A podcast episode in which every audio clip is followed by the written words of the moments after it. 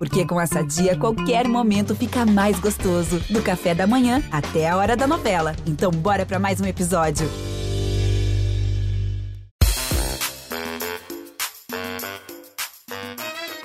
Nunca antes na história deste país um gerente da Anvisa foi tão famoso. A Anvisa, para quem chegou de Marte e ainda não sabe, é a Agência Nacional de Vigilância Sanitária.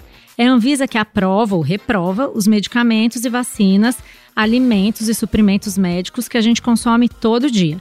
Até a chegada do coronavírus, ninguém dava muita bola para o que acontecia ali. Mas a pandemia mudou tudo.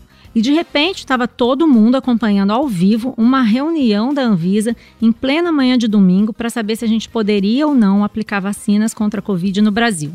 Depois da live da Anvisa, o farmacêutico historiador Gustavo Mendes, de 41 anos, se tornou um personagem conhecido no Brasil inteiro. Se tem uma coisa que é certa, é que alguma hora do dia ou em algum dia da sua semana você vai ligar a televisão ou rádio e ele vai estar tá lá falando sobre estudos clínicos, vírus replicantes e não replicantes, testes e patógenos e enfrentando, claro, uma série de polêmicas com fabricantes de vacinas, de medicamentos, nesse fogo cruzado da política que virou o combate à pandemia no Brasil. Nesse programa, ele conta pra gente os bastidores da última guerra pública da Anvisa com a Sputnik V e fala também de Coronavac, cloroquina e até de terapia. Esse é o Malu On, o programa semanal do jornal o Globo em que eu entrevisto quem tem poder, quem quer ter poder, quem desafia o poder e quem um dia vai ser o poder.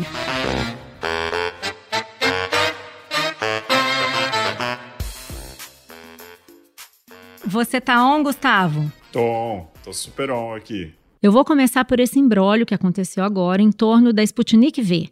No momento que a gente conversa, porta-vozes da Gamaleia, que fabrica Sputnik na Rússia, estão dizendo na internet que a Anvisa vetou a importação da vacina sem nem ter analisado laboratorialmente para testar a presença desses agora famosos replicantes virais, ou seja, impediu a importação sem nem saber o que tinha lá dentro da vacina. Pelo menos foi isso que eu entendi. Gustavo, explica para a gente o que, é que são esses adenovírus replicantes que vocês apontam como razão para vetar a importação da Sputnik e como que vocês concluíram que esses replicantes estavam na vacina? Então, Malu, é, esse tipo de vacina é uma vacina de adenovírus vetor, ou seja, para que ela possa funcionar é preciso um vírus. E esse vírus a gente chama de adenovírus. Esse adenovírus ele precisa ser modificado geneticamente para não replicar, porque você não quer contaminar a pessoa com a vacina, você quer só que esse vírus transmita a informação para a célula. E aí, todas as, as, vacinas de adenovírus que nós avaliamos não tinha essa questão do adenovírus replicante. Todos os adenovírus estavam modificados geneticamente para não replicar. Nos laudos que eles apresentaram, da maneira como eles desenvolveram essa vacina, isso inclui todo o processo de fabricação, como eles desenharam tudo isso, tinha a presença de adenovírus replicante. Eles admitiam a presença de adenovírus replicante. Eles escreveram isso nos laudos, então. Eles informaram. Eles informaram nos relatórios e os laudos, que são documentos que são emitidos após uma análise do produto. Então, a gente não analisou, mas eles analisaram o produto deles. E eles lá é, listaram a presença. E isso vem porque é a maneira como eles desenvolveram a vacina. Então, a gente questionou eles sobre esse ponto. E aí eles disseram que é, é basicamente isso. Estamos numa pandemia, não tivemos tempo para fazer um desenvolvimento diferente e é isso que temos. Então eles mesmos admitem, não foram vocês não olharam mesmo a vacina, mas eles mesmos admitem que tinha esses adenovírus replicantes. Isso mesmo. E o adenovírus replicante é qual que é o, o grande problema, né? Então o adenovírus está associado a várias doenças. Nós conhecemos o adenovírus já há muitos anos. É uma família de vírus, é isso? Isso, é uma família de vírus, é. Como o coronavírus. Né? É um, um outro tipo de vírus. Então está associado a várias doenças, né? Respiratórias, doenças pulmonares, trato gastrointestinal, órgãos reprodutores. A gente fala muito sobre órgãos reprodutores porque eles não fizeram, no caso da Sputnik, eles não fizeram um estudo de, do que a gente chama de toxicologia reprodutiva. O que, que significa isso? Significa um estudo que mostra que não tem problema tanto na, na formação dos gametas, né, do espermatozoide e óvulo, quanto no desenvolvimento do feto e do embrião. Então, assim, a gente colocou como um potencial risco isso também, porque se a gente não sabe o que esse adenovírus causa, como é que a gente vai ter segurança para usar a vacina? O feto o embrião da pessoa que toma a vacina, se estiver grávida, se tiver isso que você está falando. Porque esse adenovírus que eles estão usando, ele foi modificado geneticamente. Então, essa modificação pode resultar em infecções nos diversos órgãos do corpo. Eles Entendi. não fizeram esse ensaio de toxicologia, então nós não temos esse dado. Então a gente está trabalhando na incerteza. E é importante ficar claro, a gente não inviabilizou a vacina. Não significa que a vacina não presta e que ela jamais pode ser utilizada. Significa que, nesse momento, os dados não trazem segurança. Por que, que, eles dizem que a Anvisa é a única agência entre 62 países que se preocupou com esse item? É, é a Anvisa que está exagerando nos critérios de avaliação ou são os outros países que não têm o filtro bem feito? Olha, são 62 países, né? Que adotam né, a Sputnik. As pessoas estão tomando a Sputnik nesses lugares. Estão tomando. É, não são todos, né? A gente fez um levantamento mostrando que, na verdade, desses todos, a gente tem menos de 50% que está efetivamente ah. usando. A maioria são países pequenos e países que não têm uma agência reguladora. Então, assim, não dá para falar sobre os países que não têm agência reguladora, porque aí é uma decisão do governo, é uma decisão política. Muito, muitos desses países acabam tendo uma agência como referência. Falar, ah, se fulano aprovou, eu vou aprovar também. E o Brasil é referência para várias agências também no, na América Latina, em países da África. Então, assim, se a gente aprova, isso representa aprovação para vários outros países. Isso acontece também com esses países que foram aprovar a Sputnik. Dos grandes países que aprovaram a Sputnik, nenhum desses países apresentou um relatório de análise. O que, que significa isso? A Anvisa tem buscado muito ser transparente. Quando a gente aprova uma vacina ou reprova, a gente deixa tudo lá, um relatório esmiuçado de o que, que foi, por quê, quais foram os estudos apresentados, quais são as incertezas. E no caso dessas agências, a gente não viu esses relatórios. Então, nem dá para afirmar se eles se preocuparam com essa questão ou não, porque não tem um documento falando o que, que eles viram. Cada país tem a sua própria situação né, política, sua situação né, da pandemia. A gente sabe que as vacinas trouxe essa questão muito, né, de que não tem igualdade né, na distribuição da vacina. Então, muita gente assim, é o que tem, eu vou usar. É, na Argentina, por exemplo, está é, sendo amplamente usada, né? E aqui do lado. A Argentina, inclusive, falaram que pretendem também fabricar a vacina, né? E lá não é confiável a avaliação, não é uma coisa que a gente deveria usar como exemplo? Pois é, sancionaram uma lei dizendo que tanto a agência da Argentina quanto a agência russa seriam agências de referências para nós. Isso foi lei, não foi a Anvisa. Uhum. A Anvisa sabe que daquelas agências todas, nem todas seguem os mesmos critérios técnicos que a Anvisa segue. Esses critérios técnicos não são burocracia é uma construção que nós vimos desde 2000 e 2009 que começou esse movimento para a gente se tornar uma agência mais internacional, mais alinhada com as melhores práticas internacionais e que culminou na Anvisa hoje ter a reputação que ela tem. A Anvisa hoje ela é reconhecida, ela, ela faz parte desses fóruns, né, um dos principais fóruns é o ECH, e esse fórum é um fórum que senta Estados Unidos, Japão e Europa, que fundaram há 30 anos atrás essa iniciativa. E a gente senta junto com eles para falar: olha, é assim que aprova vacina, é assim que aprova medicamento, quais são as regras. A gente senta na mesma cadeira. Então, assim, a Argentina ser referência para a gente, que é uma agência reguladora bem mais nova, bem menos é, é, estruturada que a gente. Não estou criticando o país, cada país tem a sua realidade. Mas aceitar tacitamente a aprovação da agência argentina sem a gente entender qual foi o racional que eles usaram, não dá. Uhum. Uma coisa que vocês contaram na reunião que discutiu ali a aprovação da Sputnik, que me chamou muita atenção, tem a ver, eu acho, com isso que você falou, só que em outro sentido, que houve uma série de contratempos na viagem que os técnicos fizeram para a Rússia para inspecionar as instalações lá da Gamaleia, que é a indústria que produz a Sputnik. Conta pra gente o que aconteceu. Os técnicos ficaram cinco dias lá e não conseguiram visitar todas as instalações, é isso? O que, que aconteceu lá na Rússia com o pessoal da Anvisa? Pois é, na verdade, desde o começo das negociações da ida para a Rússia, né, quando teve essa decisão de vamos lá inspecionar para ver realmente como é que está a situação. Tivemos uma série de dificuldades. Primeiro, não queriam que nós fôssemos. Depois acabou que queriam que a gente fosse só em maio ou só em junho. Eles falaram isso claramente, que não queriam que vocês fossem? Eles falaram: ah, não, a gente não, não entende por que, que vocês querem vir, porque já foi inspecionado pela Turquia, já foi inspecionado por. Ah. a gente está apresentando tudo aqui, qual é a necessidade, então mais nesse sentido, assim, sabe? Depois teve essa questão de que, é, ah, não, a gente pode receber vocês, mas só em maio, só em junho. E a gente nessa insistência, olha, a gente precisa ver e tal. E aí depois também teve uma dificuldade com os locais, né? Apareceram novos locais que inicialmente não tinham sido é, informados. E chegou lá, apareceu um outro local que realizava uma etapa da fabricação que, que, que, assim, a gente já, já tinha programado toda a logística. Porque assim, você imagina, não é qualquer inspetor que pode ir. Primeiro que tem que ser um inspetor uhum. totalmente capacitado, tinha que ser inspetores vacinados, tinha que ser inspetores dispostos, porque também pegar uma bucha dessa não é fácil. Você sair daqui, tudo bem, a, a pessoa é inspetora, está envolvida na causa, mas você sair da sua casa e ir lá para a Rússia para fazer uma inspeção. São dias, né? Você tem que ficar isolado, né? Antes de começar a inspeção, ficar alguns dias isolado? É, tinha que fazer testes, não teve que ter a quarentena igual teve na China. Mas, mas teve que fazer vários testes, né? E, e, e aquela tensão toda. Então, assim, já tinha programado toda a logística conforme a informação deles. Ó, vocês vão para Ufa, que vocês vão para Vladimir, são duas cidades.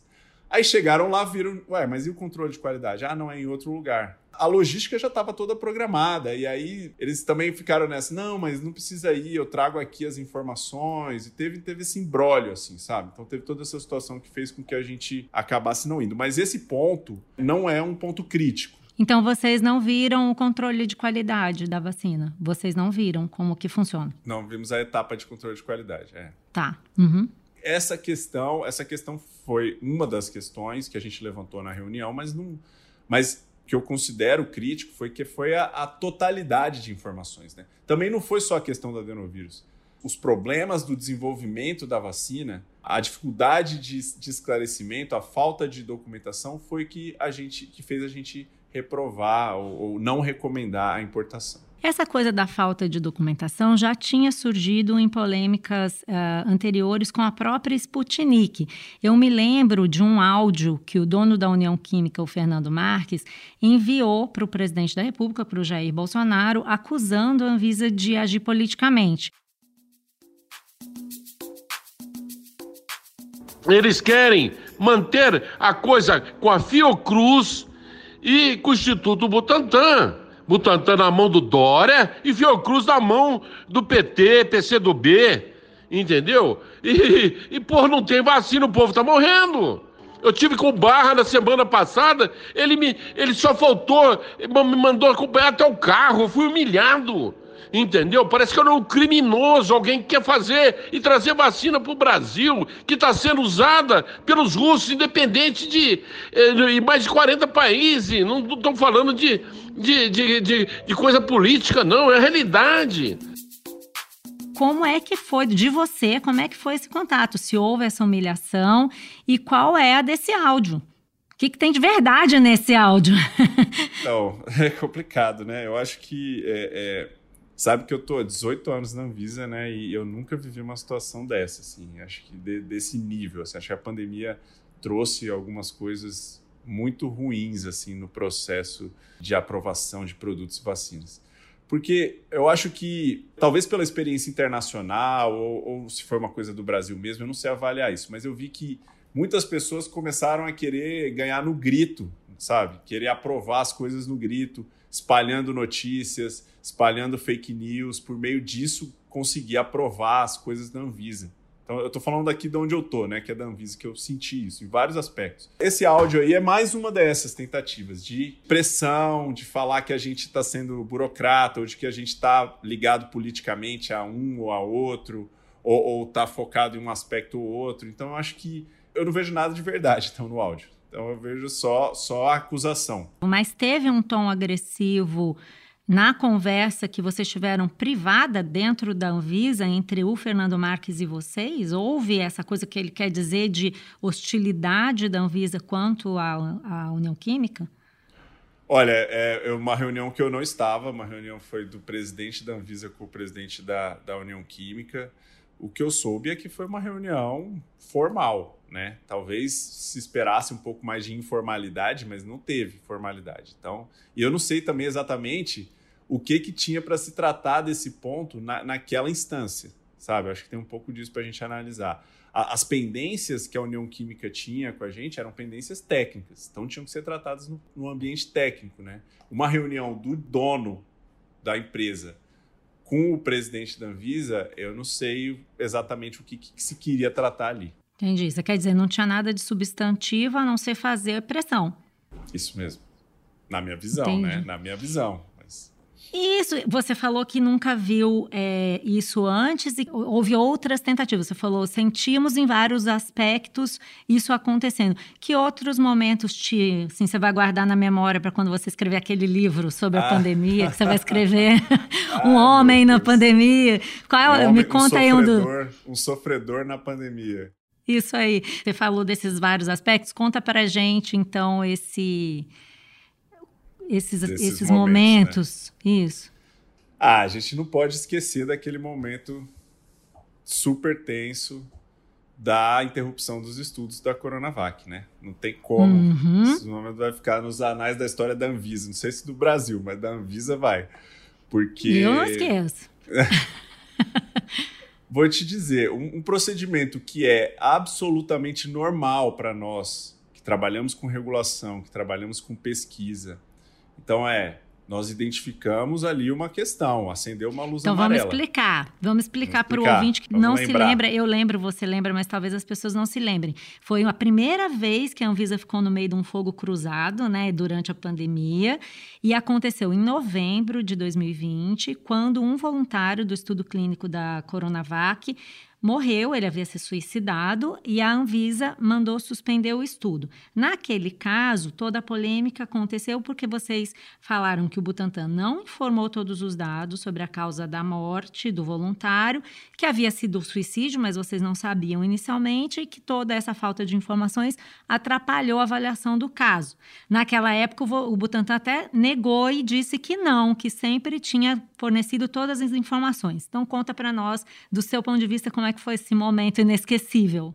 Pois é, é foi inesquecível para a gente, mas se a gente lembrar um pouco, foi pouco tempo antes que aconteceu a primeira interrupção de estudo de vacina no mundo, que foi a da vacina da AstraZeneca. A AstraZeneca voluntariamente resolveu interromper, e isso foi uma bomba, né? As ações caíram, e todo mundo com medo, falando essa vacina não presta, e não sei o que e tal. Então, assim, já existia um medo da interrupção, um medo por parte de todo mundo, assim, tipo assim, por que está interrompendo esse estudo? O que está acontecendo, né? Uhum. E aí, quando, no caso da Coronavac, a nossa equipe estava monitorando, a gente monitora esses estudos, né? A gente verifica todos os resultados, a gente verifica os eventos adversos e a gente viu lá, tinha lá, evento adverso grave, morte. O nosso comitê automaticamente falou: opa, o que, que é isso aqui? Morreu alguém? E, e não está falando o que, que é, não tem uma investigação, não tem nada. Porque qual que é o procedimento comum? Se você não vai interromper você mesmo, pesquisador, o estudo para fazer uma investigação, você já tem que trazer para a Anvisa todos os elementos para que você diga, olha, eu não parei o estudo porque eu tenho aqui todos os dados, todas as informações dizendo, olha, não precisa parar. Isso não foi feito. Não foi feito. A gente viu lá no sistema morte e o estudo continuando sem ninguém falar nada com a gente.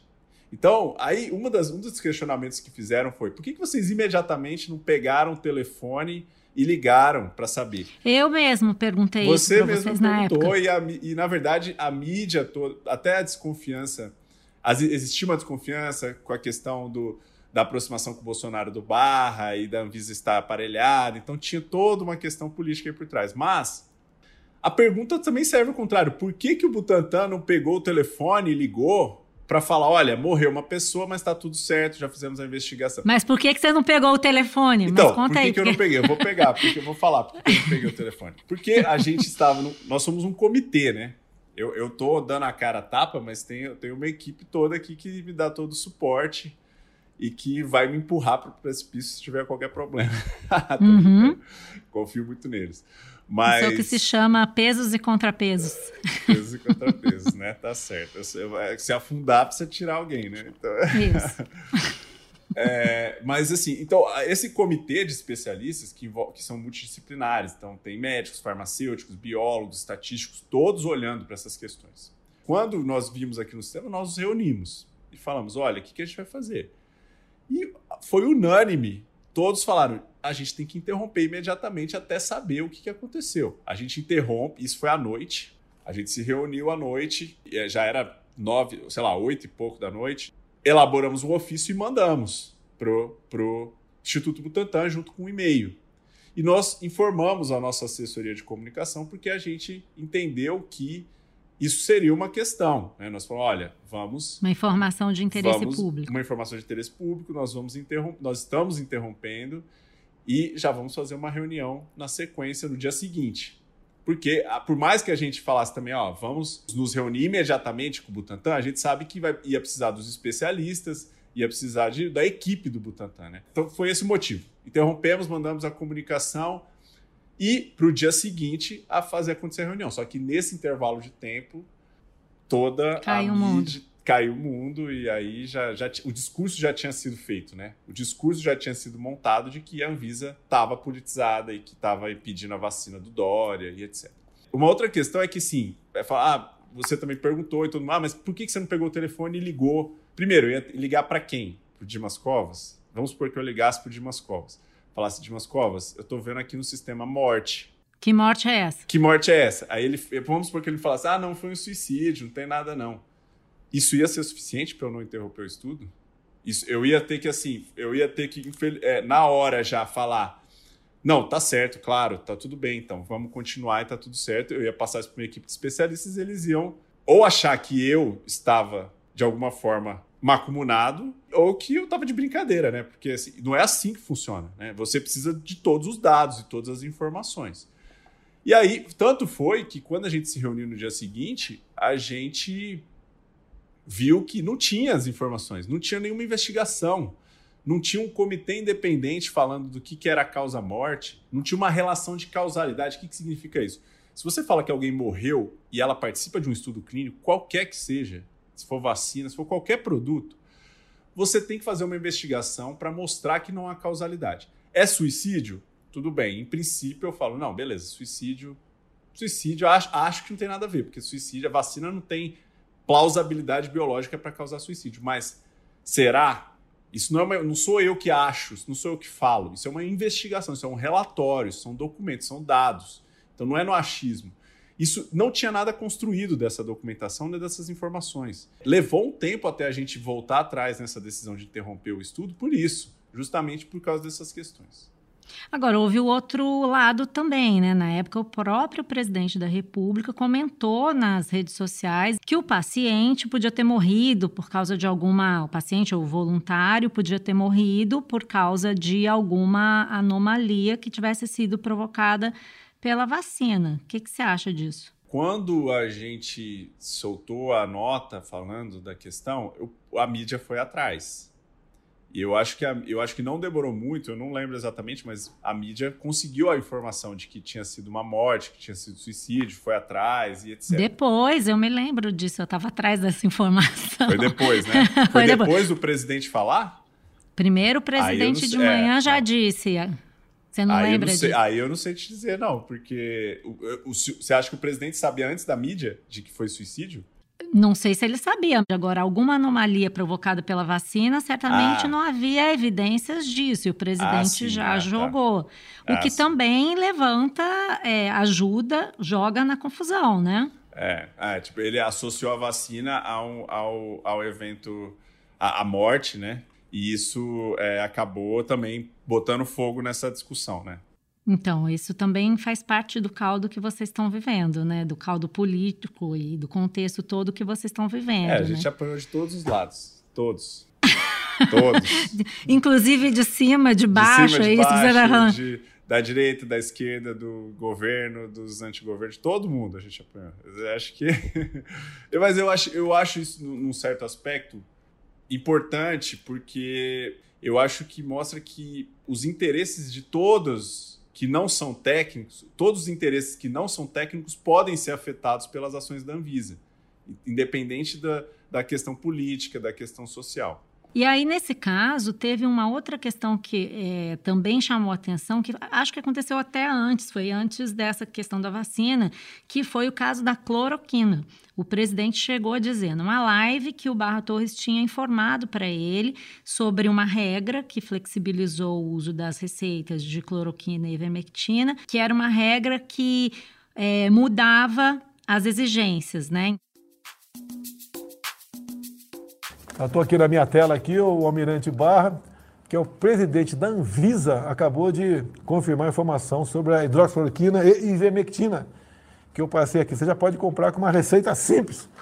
Caso seu médico te recomende, obviamente, receita simples. O meu exemplo, tomei 12 horas depois, estava com sintomas curados, sem problema nenhum.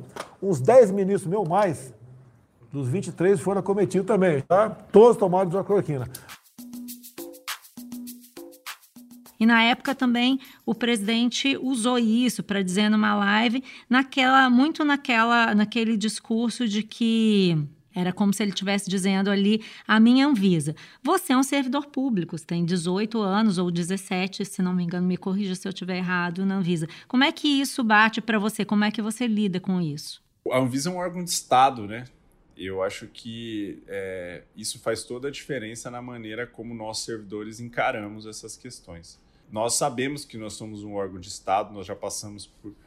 A Anvisa foi criada no governo Fernando Henrique, passou pelo, pelos governos Lula, Dilma. É, Michel Temer. Michel Temer. Agora Bolsonaro. Esquece, né? Você estava esquecendo o Michel Temer. não estava, não. É, e aí, é, a gente. E a gente a gente continua o nosso trabalho técnico, né? Então eu acho que eu vejo essas questões como questões que ultrapassam assim um pouco do, do que é o nosso trabalho, sabe? A gente essa questão da cloroquina, a gente ajuda também tecnicamente, que foi o seguinte: esse produto é para malária. Ele tem um público alvo. E a gente viu uma corrida nas farmácias, né? Foi uma corrida para comprar, esgotando os estoques e para quem realmente precisaria não teria. Então a gente colocou a, a receita para impedir esse uso indiscriminado. E aí a gente depois viu que a situação normalizou um pouco, voltou para a situação de uma receita de prescrição simples. Então foi mais ou menos nesse movimento, o movimento técnico da questão. Agora tem um lado de tudo isso, nunca antes na história desse país se falou tanto na Anvisa. E na Anvisa nunca ninguém apareceu tanto quanto o gerente de medicamentos que vem a ser você, né? Eu acho que. E eu, e, e eu fico pensando assim, para quem assiste lives, entrevistas, liga a televisão e tá lá o Gustavo Mendes, né? Mesmo quando alguém provoca, você tá lá calmo, né? Então eu fico vendo e fico logo pensando que esse cara é todo trabalhado no media training, né? eu queria saber, é isso mesmo? Teve muita preparação para dar entrevistas e não cair nessas cascas de banana que a gente joga para vocês? Ou, ou é o seu jeito e você é mesmo assim, todo certinho, todo calminho? Olha, eu aprendi muito do vocabulário jornalístico aí, viu? Essas cascas de banana, off, é, que mais? Furo, tudo isso, esse vocabulário todo aí eu já tô sabendo. Ah, barriga, barriga. Não, mas uhum. eu fui treinado na prática. Não, na verdade, assim, eu tenho que, tenho que sim agradecer a assessoria de comunicação da Anvisa, que eu acho fantástica. A Isabel, que trabalha aqui com a gente, ela é muito boa. Ela, é, ela é uma profissional excelente e ela me deu muita dica. Assim. Ela me deu, olha. Ela, ela sempre. As dicas, o media training que eu recebi é assim: se põe no seu lugar qual que é o seu lugar? Se põe no seu lugar. O que eu não estou fazendo hum. aqui, né? Nesse ela fala, ela fala, você não pode falar isso, você não, não pode falar aquilo. Ela não fala exatamente do que eu não posso falar, mas ela diz assim, ó, qual que é o seu lugar? Onde, que, que, que você faz e até onde você vai? O que, que você tem governabilidade, o que, que você não tem? O que, que é sua responsabilidade, o que, que não é? Entendeu? Acho que foi mais ou menos nesse sentido que eu recebi esse treinamento, assim. Mas e, as provocações... E essa, ah, e aí essa tranquilidade que me, que me move, assim, tipo assim, é, você pode me perguntar alguma coisa que eu não sei ou que não é da minha governabilidade, e eu vou ter que ser sincero, falar, olha, isso aqui não é, não é meu, isso aqui não, não tá comigo, entendeu? Eu uhum. acho que uhum. isso é... Mas eu tenho, eu tenho um pouco disso também, eu acho que... Sabe por quê? Porque eu também fui muito... Eu fui muito tempo... Não sei se isso serve para alguma coisa, mas eu também fui muito tempo professor voluntário de cursinho. Eu sou formado em história também, né? Nessa formação de história, eu trabalhei como professor voluntário de cursinho. Eu acho que aluno de cursinho, se você enfrenta uma sala de aluno de cursinho, você enfrenta qualquer um. Entendeu? Entendi. Enfrenta até o Bolsonaro barra Torres, Dimas Covas e, Sputnik, e os russos da Sputnik. E os russos, é, pois é, os russos aí na rede eu não sei não, mas... Mas tem a parte boa, né? Que você chegou a fazer muito sucesso. Eu não esqueço do, da reação das pessoas no dia da famosa live da Anvisa, que foi a reunião que aconteceu num domingo que foi, de uma forma inusitada, acompanhada durante horas. Né? A gente ficou acompanhando por horas a discussão sobre a aprovação da Coronavac e da vacina da Oxford, AstraZeneca, Fiocruz, e todo mundo num domingo de manhã ligado na televisão assistindo a uma reunião da Anvisa. Veja bem, quem diria, né? E eu separei aqui alguns memes para te ler para você, porque aquele dia, além de todos os acontecimentos inesquecíveis daquele dia, você fez muito sucesso.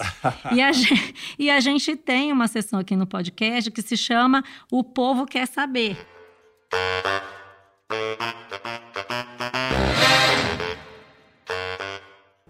E aí, e eu separei aqui os memes com as pessoas falando. Eu recomendo que o gerente de medicamentos da Anvisa venha aqui em casa medir a minha temperatura. O outro diz assim: eu queria perguntar para o Gustavo Mendes, gato da Anvisa, depois de tomar a vacina, qual a probabilidade de ficar com ele depois? Então virou um crush, você virou um crush na internet. E eu queria saber, o povo quer saber, teve paquera é. depois disso? Rolou um Tinder da vacina? não, Tinder. Então, pois é, não, então. Você sabe que eu, eu fiquei chocado, eu fiquei surpreso com, com essa repercussão, eu não imaginava. Aliás, antes do dia 17, eu pensei assim é, não, eu pensei que ninguém ia ver, porque eu falei, foram o quê? Três horas de reunião, sei lá, não, foi muito tempo, Muitas né? horas, é. E, e, nessas muitas horas eu fiquei falando durante, sei lá, uma hora e tanto. Né? A minha apresentação foi extremamente técnica. Tendo em vista o cenário da pandemia, tendo em vista o aumento do número de casos, tendo em vista a ausência de alternativas terapêuticas, a situação que nós estamos vivendo é uma situação é, de muita preocupação, de muita tensão por conta do, do, dos insumos necessários para o enfrentamento da, da doença. Então, por isso que a Gerência Geral de Medicamentos recomenda a aprovação do uso emergencial da, da Coronavac.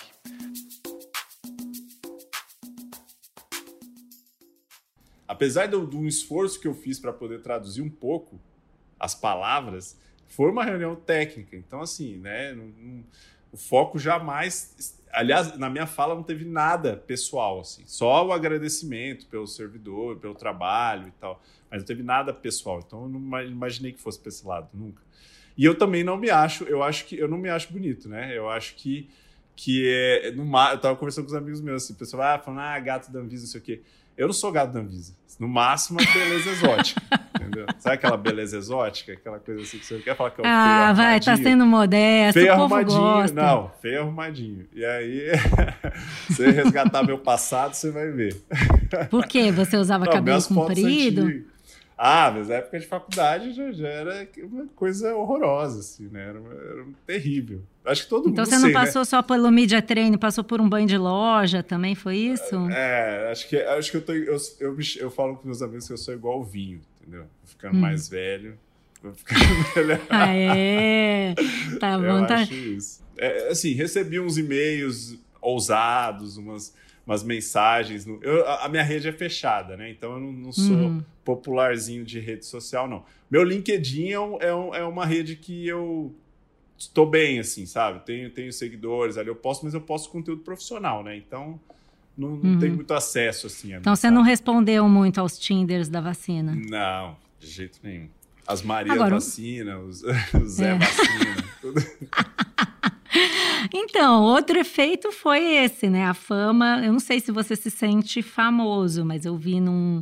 Um, um episódio que eu lembro que foi muito falado é, foi o episódio da própria pressão que você sofreu da sua mãe na época da discussão sobre a Coronavac. Me parece que ela também ficou na dúvida se você poderia estar agindo politicamente ou não. Eu queria saber o que ela te falou e o que você respondeu. Minha mãe é uma figura, né? Minha mãe, hum. minha mãe é um personagem também que eu acho que. Como que ela chama? Estaria. Minha mãe chama Gildete. Então vamos ela... saber o que, que a dona Gildete dona falou Gildete, Gustavo. É, dona Gildete. Então, ela, é, ela acompanha, né? Ela manda mensagem, ela fica acompanhando as, as os comentários, bate boca de vez em quando né? com, os, com os comentaristas lá de, de rede social. Uhum. E ela fica numa situação, porque assim, eu, eu sou filho dela e, e, quando falam mal da Anvisa, ela tem ela se sente meio que atacada também, né? Então, várias vezes ela já me perguntou, ah, e aí, para que eu explicasse as coisas para ela, para que ela pudesse bater boca nas redes. E aí eu. Ou com as amigas. Ela tem um grupo de leitura lá, de livro, que também, o pessoal bem eclético ali, politicamente, e, e então tem bate-boca e ela vai lá bater boca. E aí, ela, nessa questão foi isso. Ela falou assim: olha, o que está acontecendo? Me ligou assim: o que está acontecendo, meu filho? É, é, verdade essa história? Vocês estão, vocês estão politizando a vacina? Vocês estão impedindo a vacina? É isso mesmo? Aí eu falei: mãe, se você não está entendendo, você já está me acompanhando há algum tempo, mas eu vou explicar. Tipo, desde que você nasceu. Aí eu expliquei, aí ela bateu boca lá, foi defender a gente, defendeu. E ela se convenceu, você conseguiu convencer a dona Gildete de que realmente. Convenci, convenci, talvez por ser filho, mas, mas eu não, mas eu busquei explicar bem essa, tudo que eu falei aqui sobre essa questão da interrupção, eu, eu falei é, é, ajustando a linguagem para que ela pudesse entender assim. E acho que deu certo, deu certo, deu certo. Ela, ela confia em mim ainda. Que bom, hein? Agora não abalou a, não, a união da família. Não destruiu uma família, não. Que bom, que bom. Que pelo menos isso. uma família. Menos uma coisa para a questão da pandemia destruir, né? Já destruiu tanta coisa. É. E para acabar, Gustavo, eu queria saber o que, que você aprendeu até agora desse episódio, como é que você, e se ele mudou a forma como você lida com as questões da vida, com a pressão, com a sua vida profissional. Qual é o seu balanço até agora de tudo que aconteceu nessa pandemia, profissional e pessoalmente? Primeiro, eu acho que a fragilidade, né? Acho que a pandemia trouxe essa questão da fragilidade e a minha situação, onde eu tô também, ressaltou bem essa questão da fragilidade que a gente está vivendo. A vida é um sopro, não podemos é, deixar e abrir mão das coisas que fazem bem para gente. E eu, eu apliquei muito isso, apesar de, da carga de trabalho excessiva que eu tenho, apesar do é, estresse que eu vivo, eu separo. Então eu tenho meu momento de manhã e que eu faço minha meditação, minha yoga. É, à noite, eu, às vezes, algumas vezes, nem sempre eu consigo, mas algumas vezes eu saio do celular, desligo e fico. Agora eu vou ficar aqui em casa. Então eu, eu, eu busco separar essas coisas porque a vida é curta. Então eu aprendi muito isso, sabe? Separar eu acho que eu era, talvez antes da pandemia, eu era mais workaholic, sabe? Agora eu sou. Como assim? Você tá, falou que trabalha 18 horas por dia? então, mas eu acho, que eu, eu acho que eu tinha mais aquela coisa, assim, sabe? Antes de, de não, tem que isso aqui e tal. Eu tenho ainda isso, eu trabalho, eu trabalho muito, só que eu. A pandemia trouxe essa questão da fragilidade da vida, sabe? Eu, eu tive amigos muito próximos, perderam os familiares, é, eu tive. Tem um colega aqui da Anvisa que morreu, inclusive, que foi uma perda, assim, triste, um estatístico, que inclusive trabalhava com a gente aqui na, na, em análises e tudo, e morreu 50 e poucos anos, jovem, assim, e, e, e, foi muito, sabe, trouxe, essas coisas trouxeram muito essa questão, assim, de, de.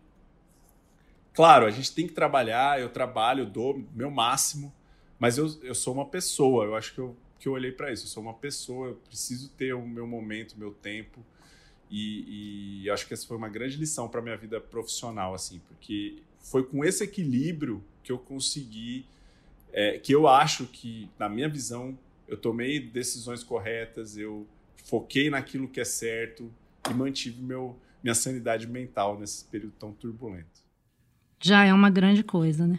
Já é, já é um, nossa, um grande prêmio, um grande prêmio. Assim. Não, não que eu Foi. seja 100% são, né? Acho que não existe isso também, né? Mas, mas eu acho ninguém, que tô... de ninguém, perto né? ninguém é normal, é. De perto ninguém é normal. Mas eu acho que eu tô, eu tô um pouco aqui. Eu ganhei alta da minha, da minha terapeuta já há alguns anos. E... Nossa, e não voltou agora. E não voltei. Na verdade, a nossa relação, meio... não sei se ela vai ouvir isso, tá? Melhor nem falar. Fala. mas, mas não sei se ela Revelações. que talvez... É, Tem que voltar. Eu acho que a nossa relação se desgastou um pouco. E aí a gente que a alta foi meio assim, sabe? Vai cada um pro seu lado, depois a gente depois a gente volta. Entendeu? Sim, vai lá aparecer nas lives da Anvisa e tudo bem. depois você Valeu. volta para contar. Isso aí. Então tá, Gustavo, foi ótima conversa. Eu te agradeço muito por ter estado aqui no Malu Tá On. Malu tá E- super on, hein? Malu tá ótimo. Malu tá muito on. É um on atrás de outro on. Obrigada por tudo. Bom trabalho para você lá na Anvisa. Até as próximas lives. Até, obrigado, viu, Malu? Obrigado pela oportunidade, um abraço. Esse foi uma Luta On, que teve a direção da Luciana Malini, edição e finalização de Vitor Carvalho, produção de Johan Heller, captação de áudio do Maurizio Belli e o desenvolvimento da Ampere Podcasts. Eu sou a Malu Gaspar e vejo você na sexta-feira que vem.